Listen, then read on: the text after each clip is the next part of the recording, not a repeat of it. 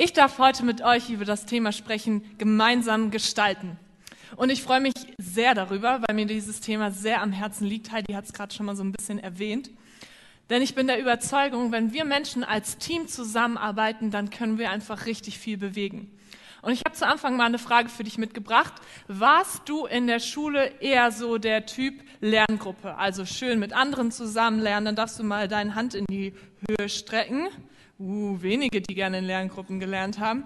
Oder warst du eher so der Typ, äh, ich lerne lieber für mich selber, Gruppenarbeiten lieber nicht?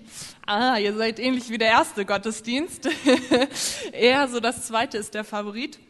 Ich gehöre auch eher zu der zweiten Sorte. In der Schule habe ich Gruppenarbeiten echt überhaupt nicht gemocht und ich habe immer lieber für mich selber gelernt, weil ich wusste, okay, wenn ich meine Sachen für mich selber mache, dann kann ich kontrollieren, dass sie gut werden, dass alles richtig ist. Ich muss mich nicht auf andere verlassen, dass sie ihren Job machen, sondern ich kann einfach schauen, dass alles stimmt. Aber ich durfte lernen in meiner, während meiner Ausbildungszeit, ich habe ja Theologie und Pädagogik studiert, was für ein hoher Wert Team hohen Wert Team hat und im Team zusammenzuarbeiten. Ich habe wirklich gelernt, dass es so viel Sinn macht, sich von anderen Leuten ergänzen zu lassen und dass, wenn mehrere Menschen zusammenkommen, dass du einfach neue Perspektiven auch gewinnst, dass du vielleicht eine ganz, jemand auf ein Thema eine ganz andere Sichtweise hast als du selber und etwas beitragen kannst, was du gar nicht hättest beitragen können. Und dass es sich so sehr lohnt, im Team zusammenzuarbeiten und unterwegs zu sein. Und deswegen bin ich so dankbar für die die Möglichkeit, heute mit euch über dieses Thema sprechen zu können. Und ganz oft, wenn wir an Teams denken, dann denken wir vielleicht zuerst an unsere Arbeit oder vielleicht hier auch an die Gemeinde, an die Kirche. Aber eigentlich sind wir dauerhaft im Leben mit Teamsituationen konfrontiert. Denn das kleinste Team sind bekanntlich zwei Leute. Das heißt, immer da, wo du auf andere Menschen triffst, ob das in deiner Familie ist, beim Einkaufen, in der Nachbarschaft, in deinem Studium, in deiner WG, wo auch immer, können wir uns entscheiden, als Teamplayer zu agieren. Immer da, wo wir auf andere Menschen treffen, sind wir eigentlich in einer Teamsituation, wo wir als Teamplayer reagieren können. Aber dazu später mehr. Matthias hat letzte Woche davon erzählt, dass die Israeliten, das Volk Gottes, einige ähm, Jahrhunderte vor Christus im Exil lebten. Das heißt, sie wurden aus ihrer Heimat vertrieben und konnten nicht mehr dort sein, wo sie eigentlich lebten, in und um auch Jerusalem herum. Und sie waren vertrieben und ähm, lebten im Exil. Und jetzt, einige Jahrzehnte später, durften schon ein paar Leute auch wieder zurückkehren nach Jerusalem. Und es gab einen König namens Artaxerxes, der an der Macht war in Persien und er hatte einen Mundschenk namens Nehemia. Ein Mundschenk, das war jemand, der durfte Wein und Getränke vorkosten. Also ich würde sagen, das ist doch ein Traumjob, zumindest für die Leute, die gerne Wein trinken. Äh, ich finde das eigentlich äh, so ein ganz easy Job. Auf jeden Fall durfte er das vortesten und er war Mundschenk dort. Und Gott bewegte Nehemias Herz als er hörte, wie es den Leuten in Jerusalem geht, die zurückgekommen waren in ihre Heimat. Und da lesen wir in Nehemiah 1, 3 bis 4, die Leute, die in der Provinz Juda, die in die Provinz Juda zurückgekehrt sind, leben in großer Not und Bedrängnis. Die Stadtmauer von Jerusalem liegt noch in Trümmern und die Stadttore sind verbrannt. Als ich das hörte, setzte ich mich nieder und weinte. Warum war Nehemiah so sehr davon bewegt, dass eine Mauer zerstört war? Also ich weiß nicht, ob du schon mal vor einer kaputten Mauer standest und davon bewegt warst. Mir ist es jetzt noch nicht so häufig passiert. Aber Nehemiah bewegte es, dass seine, dass seine Leute dort, seine Landsleute irgendwie ja nicht mehr diesen Schutz hatten, den eine Mauer bietet. Nämlich die Aufgabe, Hauptaufgabe einer Stadtmauer war es, das Innere zu schützen. Und das bedeutete in Jerusalem zum Beispiel auch den Tempel zu schützen, der wieder aufgebaut worden war. Und der Tempel, das war da, wo Gottes Gegenwart war. Aber auch um die Existenz überhaupt des Volk Gottes zu schützen. So viele waren zerstreut und ähm, es war sehr, sehr schwierig, überhaupt die Identität auch als Volk Gottes zu bewahren. Und eine Stadt, die definiert sich über ihre Mauern. Sie, sie schafft irgendwie Identität, weil du weißt, wer gehört dazu, wer gehört nicht dazu. Und du hast einen Ort, wo du auch etwas zusammen irgendwie leben kannst. Und das war einfach jetzt schwer, weil so viele waren zerstreut und die da waren, lebten schutzlos. Und Nehemia war es aber nicht nur wichtig, diese Mauer wieder aufzubauen, um seinen Landsleuten irgendwie Schutz zu gewähren, sondern Nehemia wusste, von der Verheißung Gottes, die auf dem Volk lag, nämlich dass eines Tages aus diesem Volk ein Retter hervorgehen wird, der die Welt rettet, der sie als Volk rettet, der ihnen Freiheit schenkt. Das heißt, es war nicht nur um des Schutzes willens, sondern es war diese Mauer aufzubauen, das war ein Symbol der Hoffnung der Hoffnung darauf, dass Gott noch nicht am Ende war mit seinem Volk, dass dann noch was kommen würde. Und ähm, diese Hoffnung drückt Nehemia aus, indem er bereit ist, diese Mauer wieder aufzubauen. Und er steht jetzt vor einer sehr großen Aufgabe, denn Nehemia hat keine Architektur oder sonst irgendwas studiert, sondern er war Mundschenk und er kam dahin und wollte diese Mauer wieder aufbauen. Und wir schauen mal an, wie er es machte. Und da lesen wir in Nehemia 3, Verse 1 bis 5. Und so begannen der hohe Priester Eliaschib und die anderen Priester mit dem Bau des Schafstors. Sie weihten es, setzten seine Torflügel ein und bauten weiter bis zum Turm Mea und bis zum Turm Hananel. Neben ihnen arbeiteten die Männer aus Jericho und daneben baute Sakur, der Sohn Imris. Das Fischtor bauten die Söhne Senas, sie verlegten die Balken und setzten die Torflügel, Schlösser und Riegel ein. Neben ihnen arbeitete Meremot, der Sohn Urias und Enkel von Hakots. An seiner Seite besserte Meschulam, der Sohn Berichas und Enkel Mesche Sabels, die Mauer aus. Daneben Zadok, der Sohn Banas. Das geht jetzt immer so weiter, aber das erspare ich euch mal und mir, diesen ganzen Namen auszusprechen. Aber im Prinzip geht es das gesamte Kapitel 3 darum, wer wo an der Mauer gebaut hat und was wer gemacht hat. Und was Nehemiah hier verstanden hat, ist, dass er nicht alleine dazu in der Lage gewesen wäre, diese Mauer aufzubauen. Er war sich bewusst, dass er Hilfe und dass er Ergänzung braucht, dass er ein Team braucht, um diese Mauer wieder aufbauen zu können. Und das ist übrigens häufig der erste Schritt. Einerseits zu erkennen, hey, was habe ich? Was kann ich geben? Vielleicht, eine, was habe ich für eine Vision? Was sehe ich, was entstehen kann? Und auf der anderen Seite aber auch zu erkennen, ich brauche Ergänzung. Ich schaffe das nicht alleine. Ich habe Schwächen, ich habe Dinge, die ich nicht so gut kann und ich brauche Menschen, die mich da ergänzen und die da mit mir mitbauen. Und was er macht, ist, er geht und er motiviert die Menschen seines Volkes dazu, gemeinsam diese Mauer wieder aufzubauen. Er teilt sie auf in verschiedene Abschnitte, ähm, an denen sie arbeiten sollen. Und einige Quellen sagen, es dauerte nur 52 Tage Gebt euch das mal. 52 Tage, da gab es keine Kräne, da gab es also überhaupt nicht unseren Standards heutzutage entsprechend. Und sie haben es geschafft, in 52 Tagen diese Mauer wieder aufzubauen, weil sie als Team zusammengearbeitet haben, weil jeder seinen Teil dazu beigetragen hat. Und was Nehemiah hier macht, er arbeitet nach Gottes Prinzip. Denn Gott ist schon mal sowieso ein Team in sich selber. Vater, Sohn, Heiliger Geist. Aber darüber hinaus entscheidet er sich von Anfang an, seinen Plan mit den Menschen gemeinsam zu verwirklichen. Ja, er erwählt ein Volk, das durch ihr Leben auf Gott hinweisen soll. Er erwählt Leiter, die dieses Volk leiten sollen. Als Jesus auf dieser Welt war, erwählt er Jünger, mit denen er unterwegs ist und mit denen er gemeinsam das sein Leben gestaltet.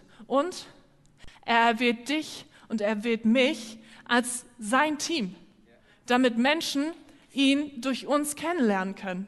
Ja, wir lesen das in Matthäus 28, 19 bis 20. Da spricht Jesus zu den Jüngern und zu uns Menschen, die wir Jesus kennen, hey, verbreitet die Botschaft, dass es mich gibt, dass man durch mich Rettung erfahren kann und macht die Menschen zu Jüngern. Und das ist unser Auftrag. Und Gott hat sich entschieden, das nicht alleine zu machen. Er ist allmächtig, er könnte das. Aber er hat gesagt, nein, ich mache es mit dir, ich mache es mit euch. Ich baue mit euch gemeinsam. Und ich möchte, dass ihr Teil meines Teams werdet. Was können wir also von Nehemia über Gottes Arbeitsweise lernen? Als allererstes haben wir schon gemerkt, du kannst äh, mal das Bild zeigen, auch wenn es nicht so deutlich ist, kann man es doch ein bisschen sehen. Nehemiah hat die Leute eben aufgeteilt. Er hat sie an einen Platz gestellt, wo sie für zuständig waren, und zwar auch einen Platz, der zu ihnen passte, mit dem sie sich identifizieren konnten. Nämlich zum Beispiel die Priester waren zuständig für das Schafstor. Und das Schafstor, das war der Ort, wo die ähm, Opfer für den Tempel hineingebracht wurden. Das heißt, das hätte etwas mit dem zu tun, was ihr Job war, im Tempel Opfer zu bringen. Und sie haben an dieser Stelle, sie konnten sich damit identifizieren, was sie aufbauen. Und hier ein kleiner Tipp an dich, wenn du Teams leitest, wenn du irgendwo Chef bist oder Menschen irgendwie hast, mit dem du in einem, ja, die du begleitest in einem Team, dann kenne deine Leute und gib ihnen Aufgaben, mit denen sie sich identifizieren können. Es gibt auch Studien darüber, dass es einfach einen Menschen viel mehr motiviert, wenn er an etwas arbeiten kann, wenn er etwas machen kann, woher einfach, wofür einfach sein Herz brennt, wo er einfach Bock drauf hat, da sich hinein zu investieren. Und deswegen kenne deine Leute und setze sie da ein, wo sie sich auch mit identifizieren können. Und weißt du was? So wie Nehemiah die Leute, den Leuten einen Platz gegeben hat, so hat Gott auch für dich einen Platz in seinem Team. Und ich habe hier mal eine so kleine Mauer aufgebaut. Und äh, heutzutage haben wir ja hier so sehr schön vorgefertigte Steine, aber wir gucken uns mal das nächste Bild an. Damals war Bauer, Mauerbauen eher so ein bisschen so ein Puzzlespiel. Welche Steine passen aufeinander, sodass es auch hält? Und um seinen Platz zu finden, wo Gott uns haben will, hilft es einfach, seine Umrisse zu kennen, zu wissen, hey, wo sind denn meine Stärken, was kann ich gut, ähm, wo habe ich einfach, wo sind Charaktereigenschaften, die Menschen ansprechen und die ich gut einbringen kann, aber gleichzeitig auch, hey, wo sind meine Ecken, wo sind meine Kanten, wo brauche ich Ergänzung, wo brauche ich andere Menschen, die mich da einfach, die ich da brauche als Ergänzung für mich. Und ich glaube, eine Sache, die uns manchmal auch ein bisschen hindert, unseren Platz zu finden, auch in, in Gottes Team so ist, dass wir denken, hey, da wo der andere seinen Platz hat, da wo der andere seinen Stein hat, da wäre ich viel lieber. Wir vergleichen uns, wir schauen auf andere und denken, hey, ich hätte lieber diese Stärke, ich würde lieber das können. Oder ähm, ich würde lieber da und da sein, ich würde lieber dort mitbauen, als da, wo ich hingestellt bin. Aber weißt du was? Niemand, niemand, der jemals gelebt hat und niemand, der jemals leben wird, kann deinen Platz, den Gott für dich vorgesehen hat, ausfüllen. Das heißt, wenn du deinen Platz nicht einnimmst und wenn du, wenn du fehlst, dann, dann kann da niemand anderes sein, weißt du? Dann, dann nimmt das die Stabilität, weil nur für dich ist dieser Platz vorgesehen. Nur du kannst den Platz ausfüllen, den Gott auch für dich vorgesehen hat. Und weißt du, da geht es nicht nur irgendwie um Dienste in der Gemeinde oder so oder was du in deinem Team auf der Arbeit machst, sondern es geht darum, dass Gott dich genau in deine Familie hinein platziert hast, da wo du bist, dass er dich an den Ort, wo du wohnst, hin platziert hast, dass er dich an deiner Arbeit hin platziert hat. Überall, wo du bist, hat Gott einen Grund, warum du da bist und er hat dir diesen Platz gegeben. Und wisst ihr, Anfang des Jahres bin ich umgezogen und letztes Jahr um diese Zeit, so ein bisschen später, habe ich erfahren, dass ähm, mir und einer Freundin, mit der ich in der WG gewohnt habe, gekündigt wird. Und ich war richtig traurig und habe es nicht so ganz verstanden, weil ich habe mich so wohl gefühlt. Ähm, wir hatten coole Nachbarn, ähm, auch Christen, und es hat einfach Spaß gemacht mit denen. Die hatten coole Kinder und es war so cool, mit der Freundin irgendwie zusammen zu wohnen. Und ich dachte, hier ist doch mein Platz. Hier hast du mich doch hingestellt, als ich hier nach Hamburg gekommen bin. Und äh, warum darf ich jetzt hier nicht bleiben? Und Gott hat mir gezeigt, dass da, wo ich jetzt bin, ich bin in ein Neubauprojekt gezogen, dass da jetzt mein neuer Platz ist. Weil es ist so krass, ich darf einfach sehen, was Gott da vorbereitet hat. Ähm, Freunde von mir sind da auch eingezogen, die haben eine kleine Tochter, die darf ich supporten, darf die freisetzen, auf sie manchmal aufpassen. Ich habe mega Nachbarn, die ich kennenlernen darf, mit denen ich Leben teilen darf, mit denen ich Jesus teilen darf. Das ist so mega und ich bin so dankbar, dass Gott mich an diesen Platz gestellt hat. Und deswegen wenn du manchmal denkst, hey, warum bin ich denn hier? warum, oh, ich habe keinen Bock mehr auf diese Arbeitsstelle oder ich, oh, warum wohne ich hier? Dann frag, dich, frag doch einfach mal Gott, hey Gott, warum hast du mich genau hier hingestellt? Warum ist das hier genau mein Platz? Wie willst du mich gebrauchen? Was hast du eigentlich mit mir hier vor? Und was auch hilft, zu wissen, wo sein Platz ist, sein Umfeld zu kennen. Wer ist denn da überhaupt um einen drumherum? So, hey, wo, wo können wir uns denn einfügen? Wo passen wir denn rein? Wo passt unser Stein rein? Wer kann mich ergänzen? Wen kann ich ergänzen? Das hilft dabei. Und was wir auch lernen können von Nehemia und was ich auch richtig stark finde, Nehemia hat nicht einfach so nur die Elite oder so ausgewählt, sondern Nehemia hat gezeigt, dass für jeden Platz im Team ist. Ja, an der Mauer haben Leute von überall her mitgearbeitet. Ja, die, viele waren ja vorher zerstreut gewesen, waren in unterschiedlichen Orten und haben natürlich dadurch auch unterschiedliche Kulturen so auch aufgesaugt. Wir wissen, wenn wir woanders sind, nehmen wir die Kultur auch irgendwie mit auf. Nehemiah selber kam aus Persien, also ganz verschiedene kulturelle Hintergründe irgendwie auch. Dann unterschiedlichste Berufe und Begabungen. Ja, es ist die Rede von Mund, einem Mundschenk, einem Priester, einem Goldschmied, einem Salbenmischer.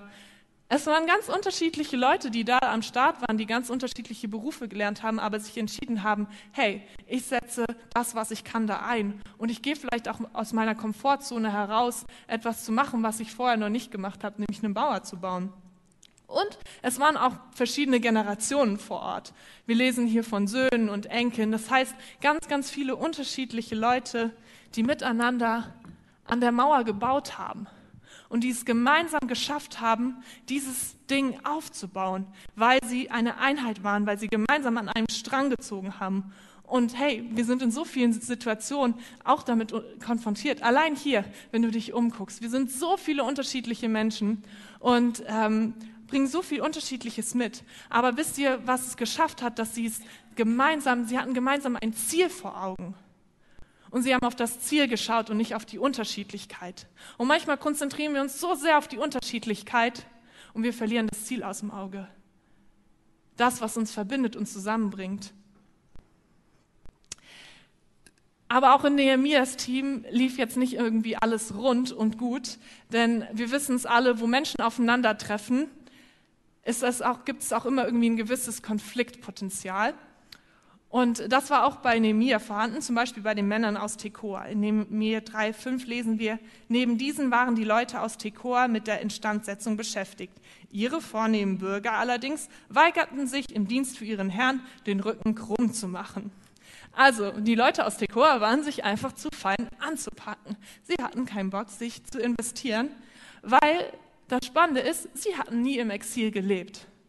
Sie waren immer dort vor Ort geblieben und deswegen sahen sie für sich jetzt nicht so die Notwendigkeit, warum sie denn irgendwie helfen sollten, die Mauer da wieder aufzubauen. Und jetzt kann man sich natürlich über die Menschen im Team aufregen, die sich nicht als Teamplayer verhalten. Nur das Problem ist, wir können andere nicht verändern.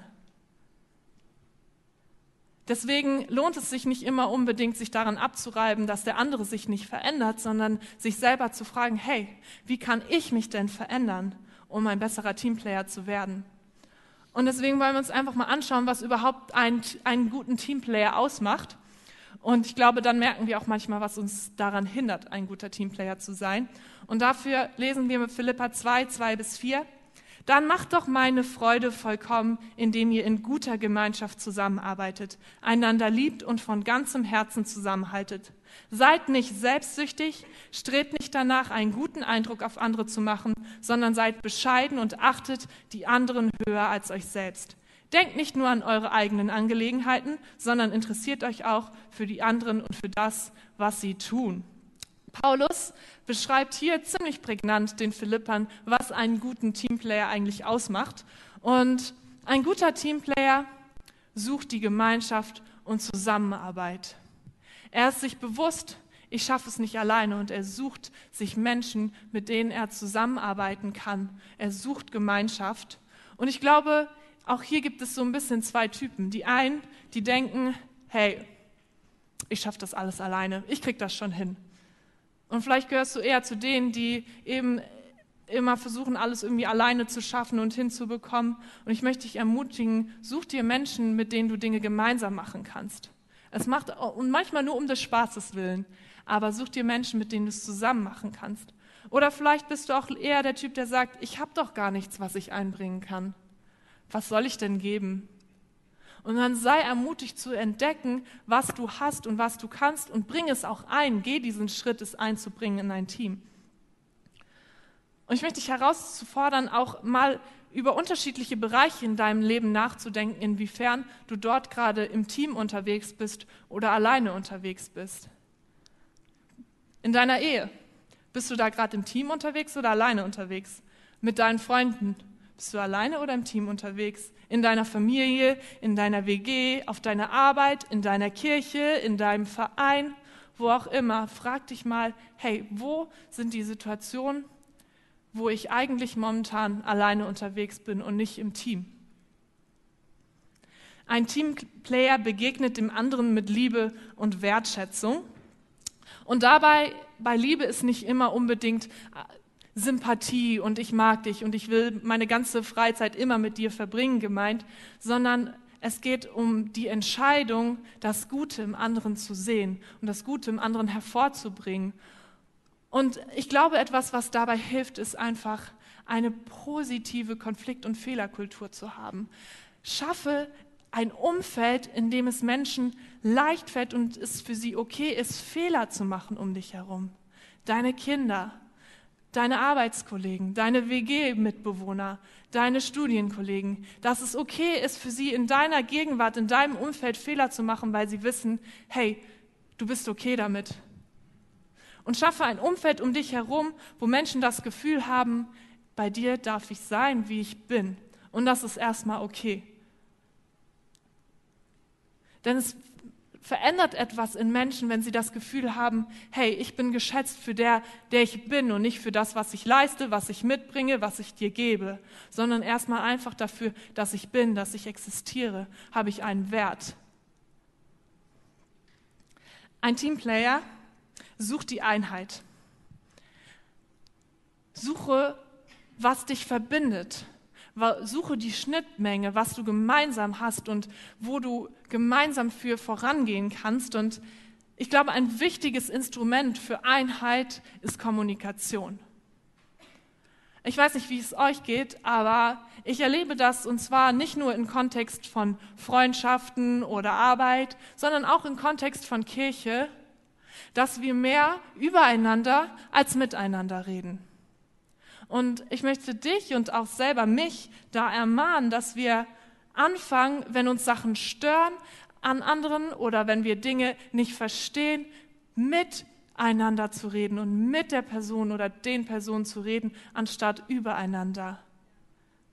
Denn ich glaube, dass dieses Übereinander reden und zu anderen Leuten zu rennen und zu sagen, hey, hast du das schon gehört und was die schon wieder machen und so weiter, das ist wirklich etwas, was Einheit dermaßen zerstört, was es so unter der Oberfläche einfach kaputt macht.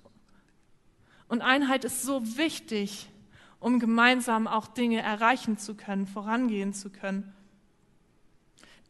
Deswegen sei dialogbereit und komm mit Menschen ins Gespräch. Ein Teamplayer schaut nicht auf sich und seine Bedürfnisse, sondern sieht den anderen in seinen Bedürfnissen. Ich weiß nicht, wie es dir geht, aber ich sehe sehr oft zuerst meine eigenen Bedürfnisse. Ja, ganz einfaches Beispiel. Ich habe mich verabredet mit einer Freundin und ich freue mich mega drauf, dass sie abends zu mir kommt und ähm, ja, bin so den Tag über auch an der Arbeit, denke ich so, ja, oh, später cooles Erlebnis, freue mich drauf.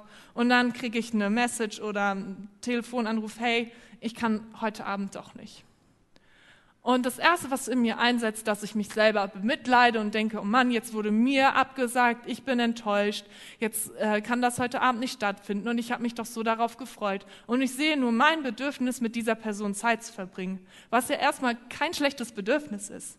Aber warum nicht lernen, das Bedürfnis meiner Freundin zu sehen und zu denken, hey, was ist denn los? Warum sagt sie denn ab? Vielleicht ist sie mega müde und braucht einfach Schlaf. Oder sie hatte einfach einen stressigen Tag und muss Sachen erstmal verarbeiten oder es ist irgendwas passiert. und zu sehen, hey, was, was braucht sie gerade und dass es wichtig ist und dass ich sie supporte da drin, dass ihr Bedürfnis gestillt wird. Dass sie schlafen kann oder sich ausruhen kann oder was auch immer und dass ich das Bedürfnis des anderen vor meinem eigenen sehe.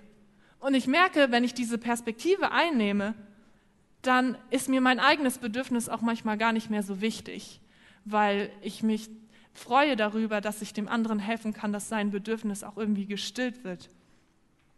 Auch in Partnerschaften, hey, wie oft erwarten wir von dem anderen, dass er unsere Bedürfnisse erfüllt? Und dann möchte ich auch als kleinen Tipp geben, hey, schau doch mal, wo du vielleicht auch manchmal andere Wege findest als durch Menschen, dass deine Bedürfnisse erfüllt werden. Vielleicht brauchst du manchmal einfach Zeit in Gottes Gegenwart, dass er dich wieder füllen kann. Mal ein gutes Buch, unterschiedliche Sachen, die auch Bedürfnisse manchmal stillen können. Es sind nicht immer nur Menschen. Und versteht mich nicht falsch, es geht hier um gesunde Bedürfnisse und nicht um ungesunde Bedürfnisse. Wenn jemand seine ungesunden Bedürfnisse über deine stellen will, durch, weiß ich nicht, Demütigung oder was weiß ich, ähm, Gewalt, was auch immer, ähm, psychische Druck. Diese Bedürfnisse sollen natürlich nicht über deine eigenen Bedürfnisse gestellt werden. Da gibt es Grenzen und es ist auch wichtig, seine eigenen Bedürfnisse zu kennen und darum zu wissen und die auch nicht zu vernachlässigen. Aber trotzdem hilft es manchmal, diesen Blick zu haben, was, was ist denn auch das Bedürfnis des anderen? Es hilft uns auch oft in Kommunikation, bevor ich angegriffen reagiere, zu überlegen, hey, warte mal kurz, was steht, welches Bedürfnis steht dahinter, was die Person gerade sagt? Und wie kann mir das helfen, auch darauf gut zu reagieren? Ein Teamplayer sucht seinen Wert und seine Identität bei Gott und nicht in seinem Tun oder in der Reaktion von Menschen darauf. Eine Freundin von mir hat mal den Satz gesagt, jeder ist gerne ein Diener, bis er wie ein Diener behandelt wird. Und ich finde diesen Satz sehr gut, weil ich glaube, dass oft ausdrückt, wie wir Menschen manchmal sind.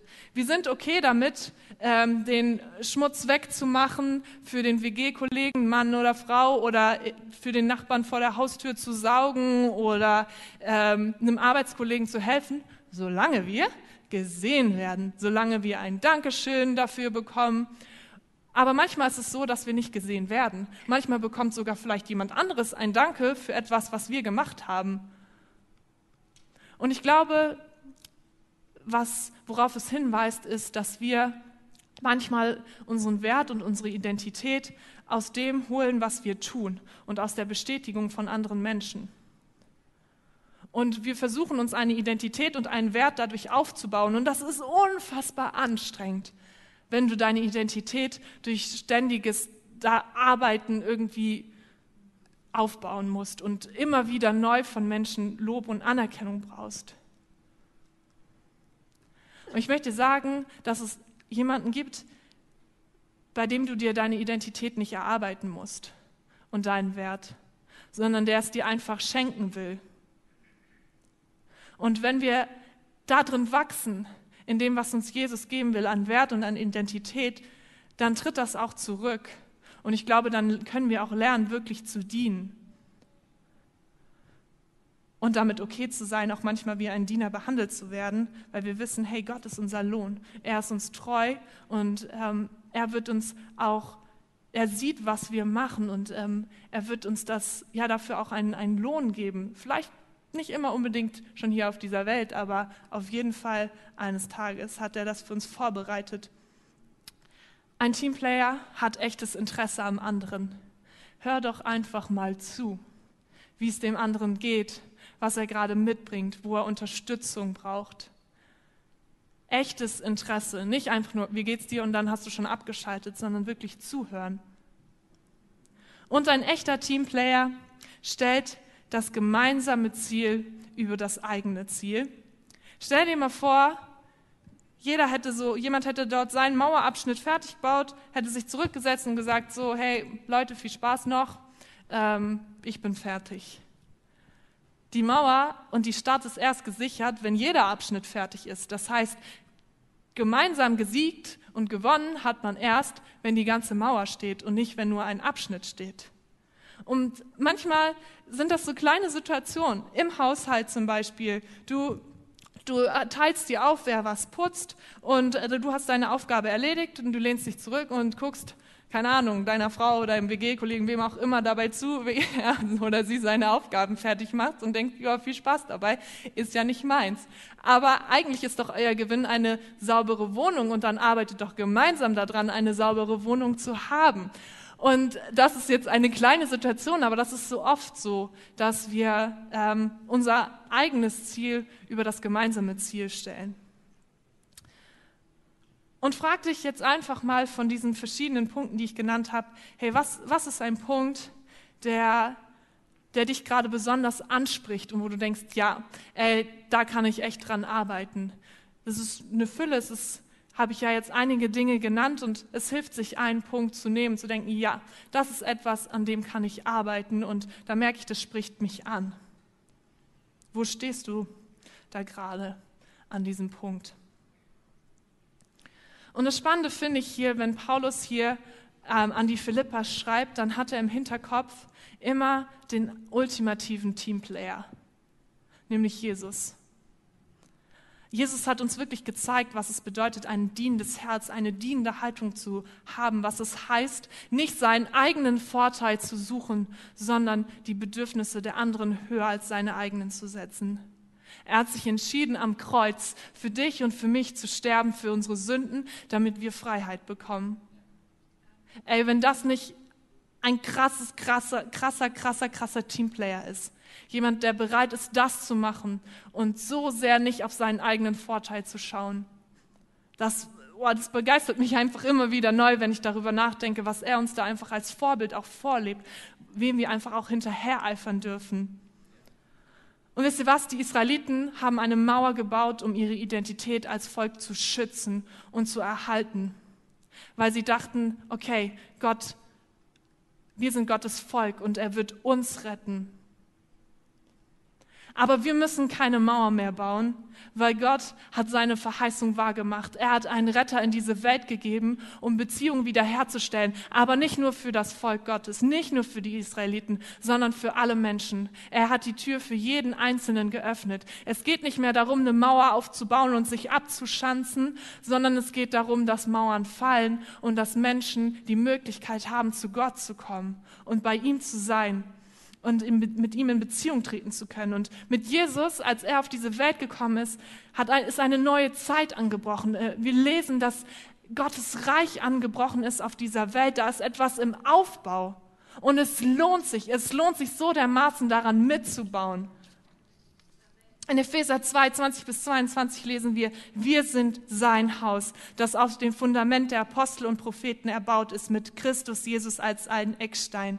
Dieser Eckstein fügt den ganzen Bau zu einem heiligen Tempel für den Herrn zusammen.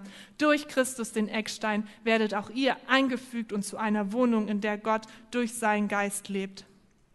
Das Reich Gottes muss sich nicht durch Mauern definieren, sondern es ähnelt eigentlich vielmehr einem Haus, einem Haus, das offen ist für Menschen, wo jeder einen Platz hat und wo Gott auch einen Platz für dich in seinem Bauplan vorgesehen hat, wie du dieses Haus mitbauen kannst, wie du Teil davon sein kannst. Und genau da, wo du bist, baust du Reich Gottes, weil Gott in dir ist und durch dich wirkt.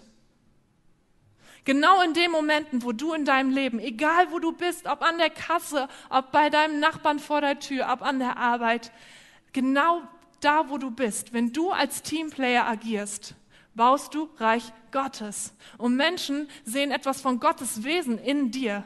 Und ich möchte euch mal ein Bild malen, wie eine Welt aussehen kann, wenn wir an den Orten, wo wir sind, wo wir auf Menschen treffen, als Teamplayer agieren.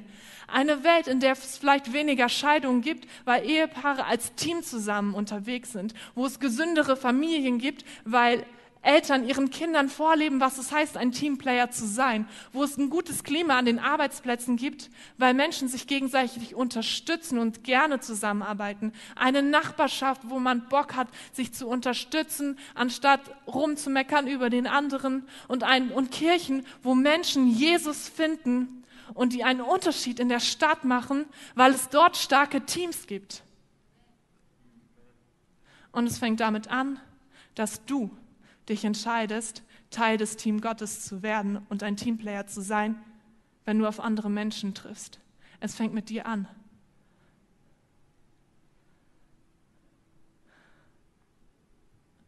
Deswegen nimm dir doch jetzt einfach einmal kurz Zeit, einmal in dich zu gehen, zu überlegen, hey,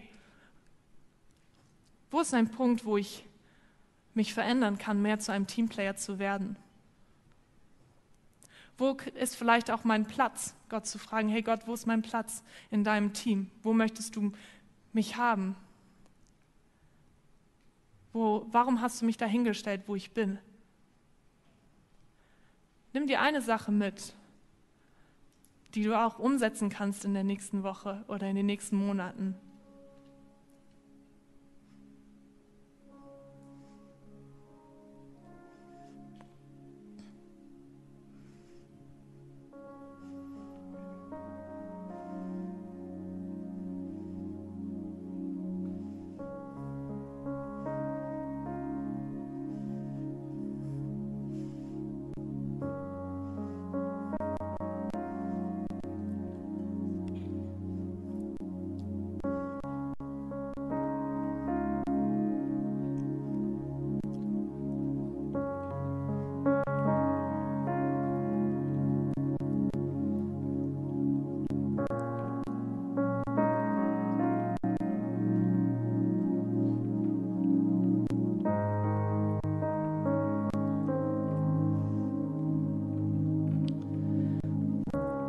Du kennst uns ganz genau.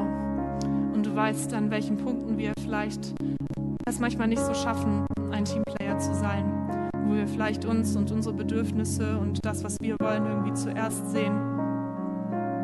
Wo wir vielleicht mit Dingen irgendwie strugglen, die uns schwerfallen zu verändern. Ich möchte dich bitten, dass du, Heiliger Geist, uns zeigst, wo ja, wir uns verändern können, wo wir mehr zu einem Teamplayer werden können. Jesus, wir möchten dir Danke sagen, dass du als ultimativer Teamplayer einfach dein Leben für uns auch gegeben hast und uns vorgelebt hast, was es heißen kann.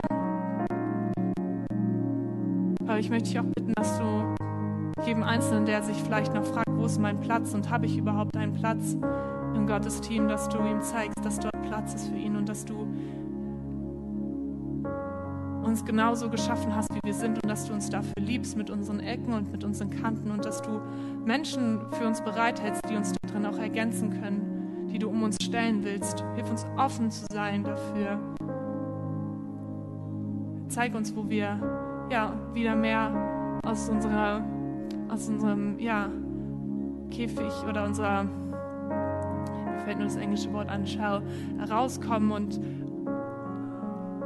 uns darauf einlassen, mit anderen Menschen unterwegs zu sein und in Teams unterwegs zu sein. Hilf uns einfach in den kommenden Wochen und Monaten wirklich etwas zu verändern. Dass es nicht nur etwas ist, was, wo man heute einen Impuls hatte, sondern etwas, das uns bewegt und wo wir mehr zum Teamplayer werden, Jesus, damit dein Reich auf dieser Welt weitergebaut wird und mehr Menschen dich durch uns kennenlernen.